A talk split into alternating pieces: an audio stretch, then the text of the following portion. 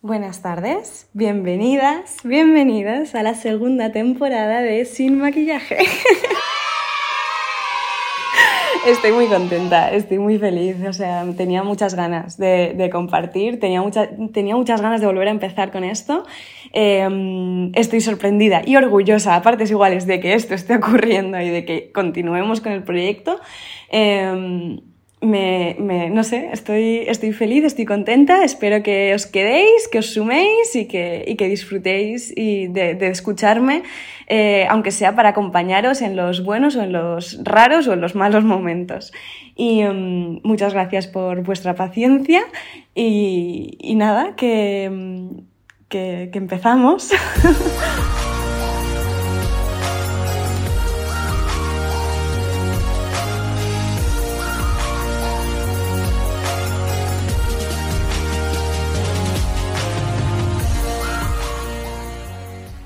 Hoy vamos a hablar de algo un poco distinto a lo que venimos haciendo en cuanto a... Bueno, nos hemos centrado mucho en el tema de la salud mental y tal, porque yo estaba en ese momento y estoy, pero hoy me apetece hablar de otra cosa. Me apetece hablar de otra cosa que, que no la quiero evitar, no quiero sentir que la estoy evitando y me quiero enfrentar a ella de cara, que es la pregunta del millón. ¿Por qué llevas hijab? ¿Por qué llevas pañuelo? ¿Por qué llevas velo? Hablamos del velo islámico que muchas mujeres musulmanas eh, deciden ponerse.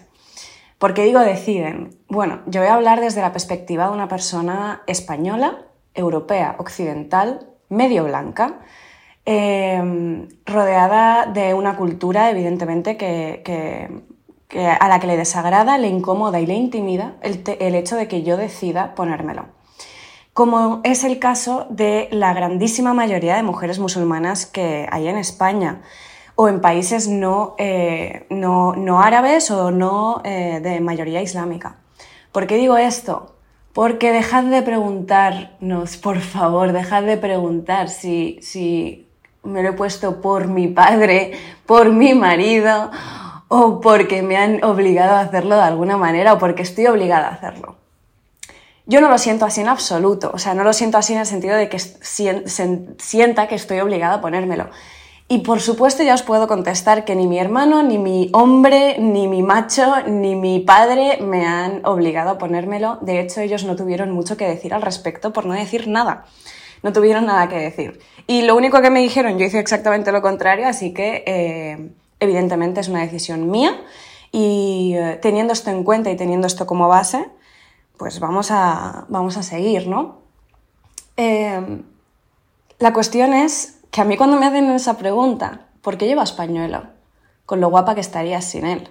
O cuando me ven sin pañuelo y me dicen, joder, pero sí, estás mucho más guapa. Eh, es tan heavy como que a alguien le digan que está mucho más guapa por estar mucho más delgada, mucho más gorda, eh, con el pelo corto, con el pelo largo, con cállate, no te he preguntado. O sea, cuando me interese, eh, te preguntaré directamente, oye, ¿tú qué piensas? ¿Estoy más guapa sin pañuelo o con pañuelo? ¿Me queda mejor esta falda o la otra? Me queda... Cuando yo quiera saber tu opinión, cuando queramos saber vuestra opinión, en general os la vamos, pues lo vamos a preguntar directamente, ¿no? Pero si yo no te pregunto, no me digas que lo que llevo hoy te gusta mucho más que lo que llevé el jueves pasado, porque a ti te da igual. Y a mí también. A mí me da igual porque si no te lo habría preguntado. Y a ti te da igual porque simplemente vas a hacer daño con tus palabras, probablemente. Y, eh, y tú vas a seguir con tu vida y a esa persona se le van a quedar resonando esas palabras en su cabeza. Como es el, estás mucho más guapa sin pañuelo o, eh, bueno, lo último que me dijeron fue, aquí te lo puedes quitar, aquí hay libertad.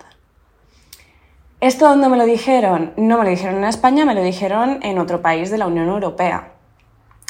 Yo flipé. O sea, primero es de dónde te piensas que vengo para decirme que aquí soy libre.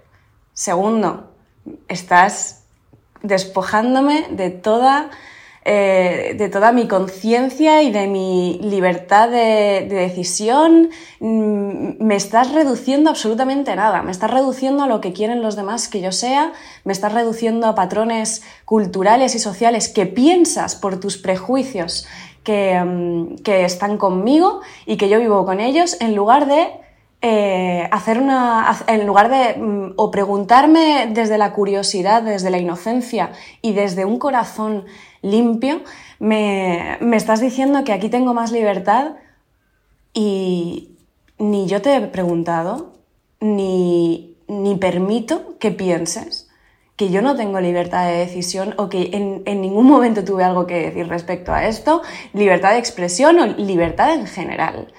Eh, pero esto no es heavy. Esto es lo mínimo que nos podemos llegar las mujeres musulmanas. Esto es lo mínimo que podemos escuchar y lo mínimo a lo que nos reducen. En general simplemente somos mujeres sumisas, obedientes, que analfabetas para, eh, para muchísimos ignorantes que eh, están sometidas a, a, un régimen patriarcal o a, véase, mmm, su cultura, su religión, muy, muy, con muy poca información, dicen esto último, eh, sometidas, subyugadas a sus maridos, a sus padres o a sus hermanos. Me estás reduciendo a eso. Qué injusto, qué injusto que me reduzcas a eso. Yo soy mucho más.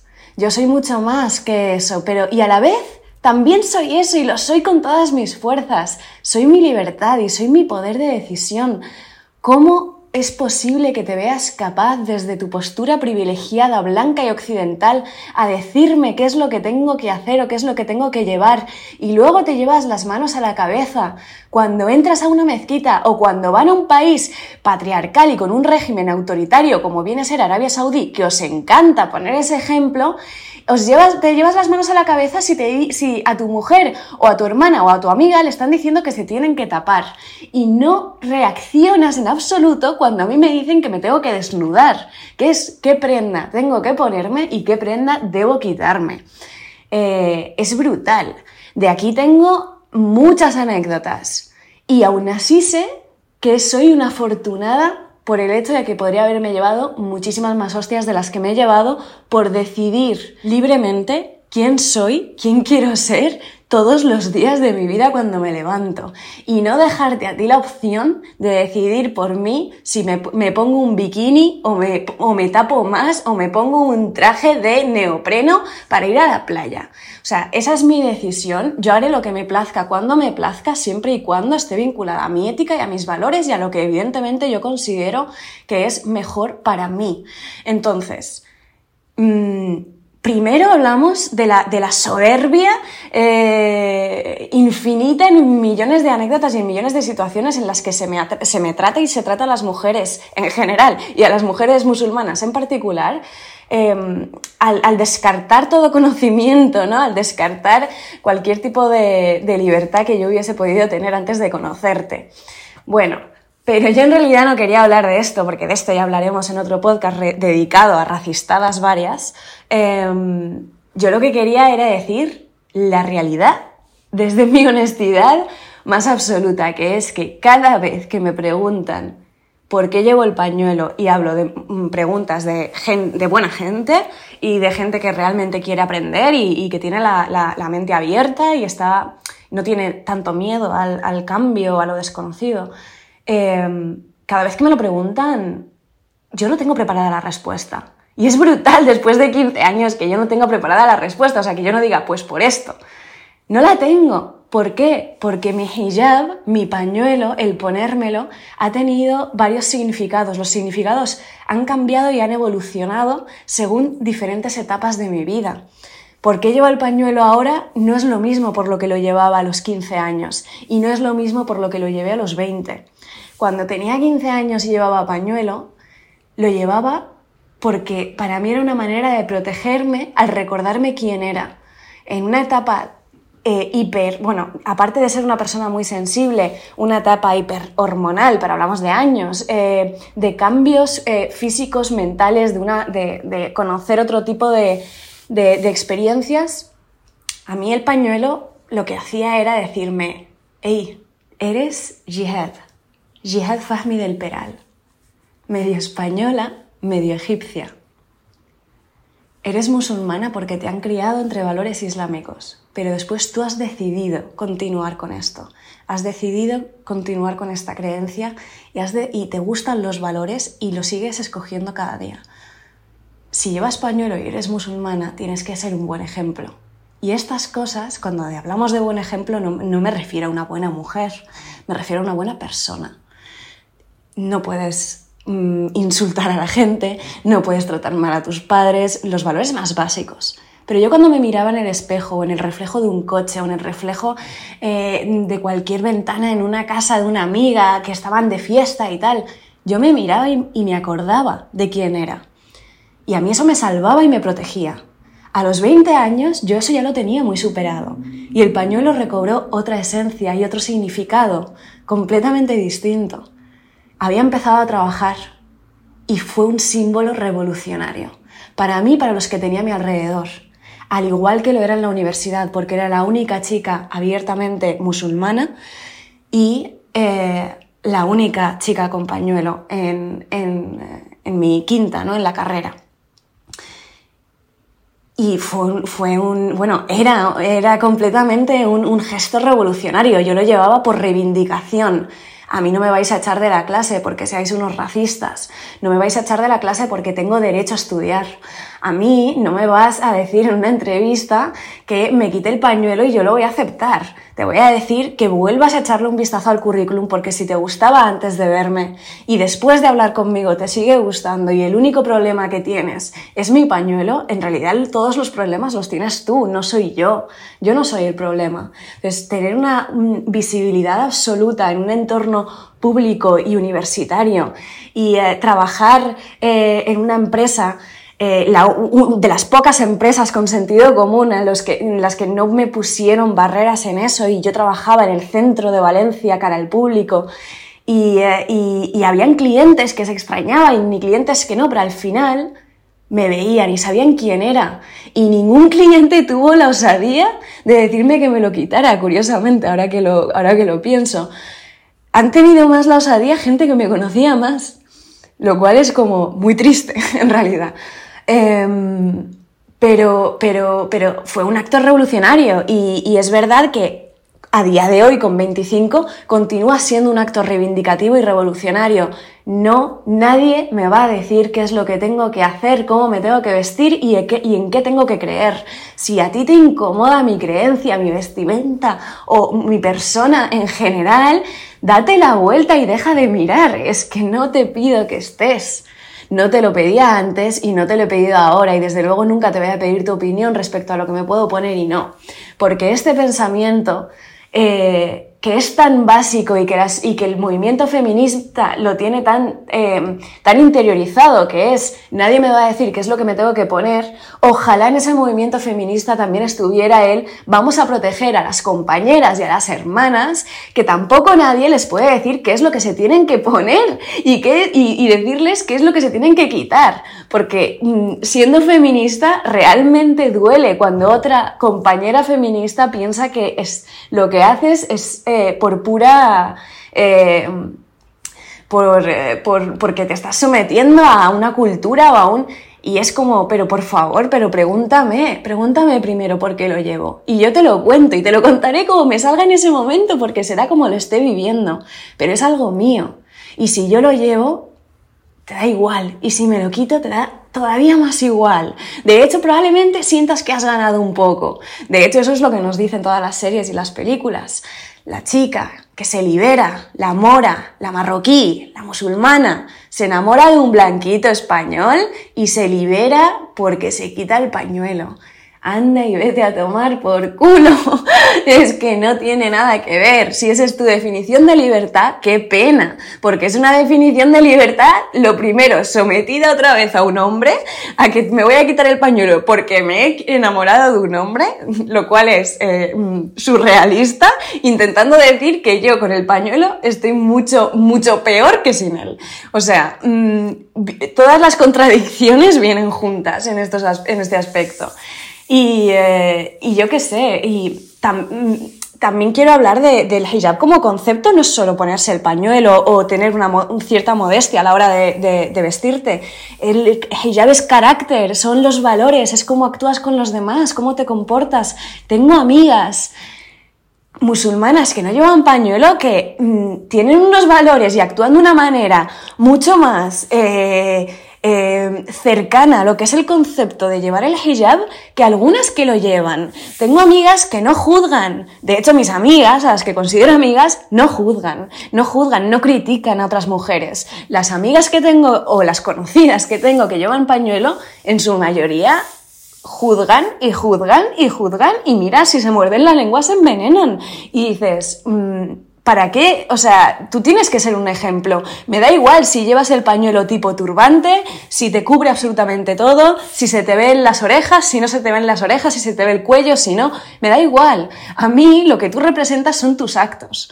Y para mí en este caso, para mí el pañuelo, la forma de vestir, a mí me identifica como chica musulmana mestiza, me, me, me, me, abrazo con mis valores y mis raíces y me flipa y me encanta. Y por el momento no tengo pensado quitármelo.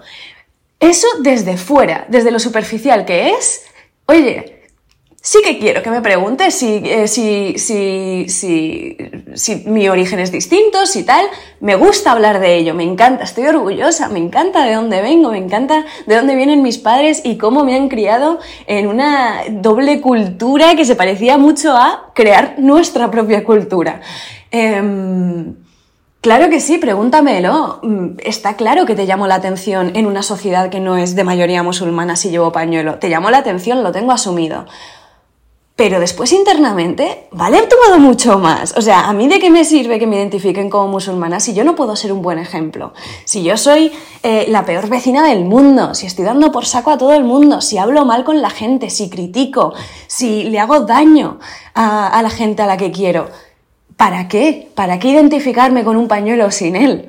O sea, para mí es importante por todo esto que os he dicho, ¿no? Por, por, porque me veo, porque me veo a mí misma y me gusto así, y me, y me protejo de, de, de decir, oye, quiero tener esa presión, yo la quiero tener, quiero tener la presión de decir, no de nunca equivocarte, porque nadie es perfecto y yo no lo pretendo, pero sí quiero tener esa presión interna para mí misma de decir, quiero ser mejor persona. Y para mí ser mejor persona es conocer más acerca del Islam, conocer más acerca de mis valores y plantarme en la calle con un turbante, un pañuelo o lo que sea. Y que la gente me identifique con eso y cuando me vea y me conozca, ojalá se lleven una buena impresión y vuelvo a decir que no superficialmente, sino oye, esta tía escucha, esta tía es empática, esta tía, eh, mm, no sé, es, buena gente en general. Si yo me llevo eso, para mí he cumplido, o sea, estoy cumpliendo. Y yo trabajo y me trabajo todos los días para, proyectar esa imagen que yo quiero. Y no me oculto. Y aunque no hemos hablado hasta ahora eh, del tema religioso, de las creencias o de tal, esto también forma parte de mí. Es algo que llevo siempre conmigo, literalmente, y, con lo que estoy tremendamente orgullosa. Y, es, una relación de amor la que yo tengo, tanto con mis creencias como con mi manera de vestir. Y, em, y es un amor además que no me va a romper el corazón nunca. Así que, dicho esto, Jolín, eh, en realidad me parece como súper, súper guay haber podido expresar todo esto que tengo en mi cabeza siempre. Y, mm, y, muchas gracias por estar ahí, por escucharme, por estar al otro lado. Espero que las y los que os hayáis quedado hasta el final, pues, pues me hayáis entendido un poco más y quizá, pues, mm, veáis con otros ojos o con otra perspectiva a las mujeres que se visten como quieren y las veis por la calle y por favor nunca jamás las miréis por encima del hombro. Em, son igual de vosotros, igual de libres o quizá más, porque en un entorno donde no se acepta una vestimenta islámica que tú la lleves es un acto de valentía y de revolución. Y, y yo, yo las admiro. Yo admiro a, las mujeres que llevan hijab, admiro a las mujeres que llevan millones de colores y cosas que no, no son estándar y no están aceptadas por la sociedad. Admiro a las, eh, a las hindúes que, que, visten con los saris eh, el conjunto completo. Me flipa, me flipa que, cada uno sea como es y que no hayan barreras, por mucho que tú estés en otro sitio, siempre y cuando no hagas daño a nadie, que al final, evidentemente, no lo haces. Al, revés, ¿no? Tratas de hacer las cosas bien. Así que bueno, eh, estoy contenta, creo que este va a ser uno de mis podcasts favoritos y mm, es muy distinto, pero eh, pues ahí lo dejo y... Y gracias por estar ahí, gracias por escucharme. Os mando un abrazo y un beso enorme y, bueno, y seguiremos escuchándonos y compartiendo.